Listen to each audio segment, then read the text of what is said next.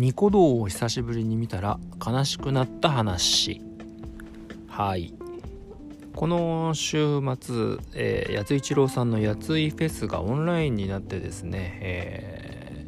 ー、あちこちのプラットフォームで配信されていたんですけれども、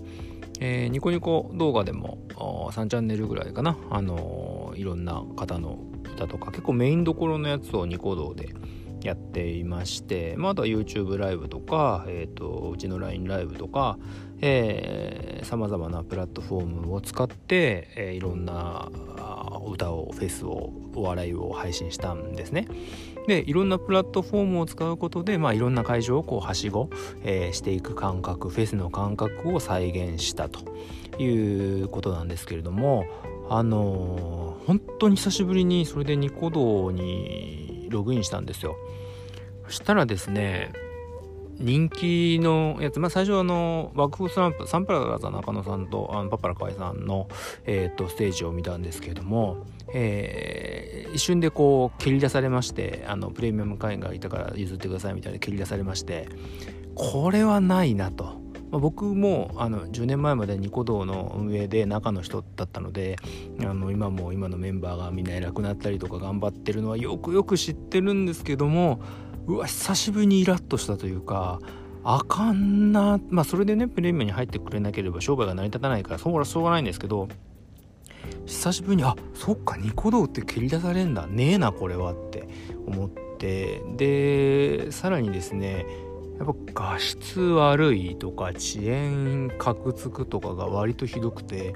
これ結構残酷だったなと思ったんですよ今回その横並びでいろんなプラットフォームで生をやってるからもう YouTube ライブとかの安定具合が半端ないわけですよ。これってまあここと勝負してるわけでしょうがないんですけどでまあエンディングの方も、えっと、さっきまで見てたんですけどうんとニコ動だったんですね最後のやついさんの、えー、ラムライダーさんとやってる DJ のやつが。それで見てたんですけどまあ固まるわ画面の質が悪いわえー、キックされるわっていうですね30区ぐらいになってですねこのストレスフルで動画見る続けるって相当のこれハートないときついぞっていうことを心から感じましてこれでニコ動 YouTube に完全にやられたんだ。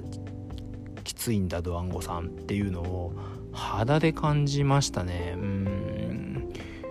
みんな大変だな残った人たちまあ僕ももうえー、と辞めて今年で10年になるのでもう遠い昔もう二昔三昔前の、えー、中の人なんで何とも言えないんですけどきついっすね。あと YouTube がえぐいぐらいこう回線が安定しててまあそりゃ資金力が Google 先生とは違いすぎますけどあの逆にこのやついフェス超面白かったんですけど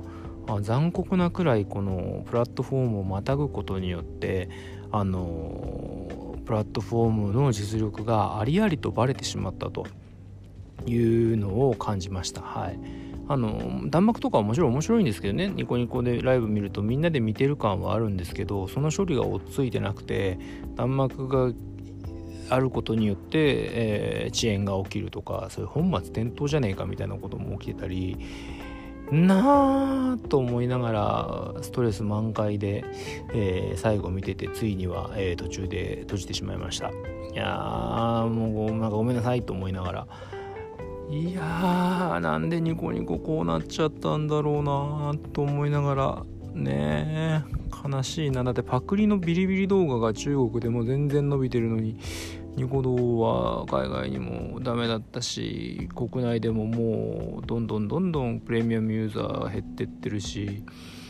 どうしちゃったんだろう。まあスマホね対応に乗り遅れたっていうのがまあ最大の原因って言われてるんですけど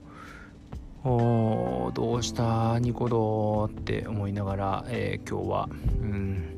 見ていました。まあまあとっくにね終わってるっていう話もあるんですけどとはいえねやっぱり古巣ですしあの昔の仲間もいっぱいいるんでやっぱ基本的には毎年こう町会議も、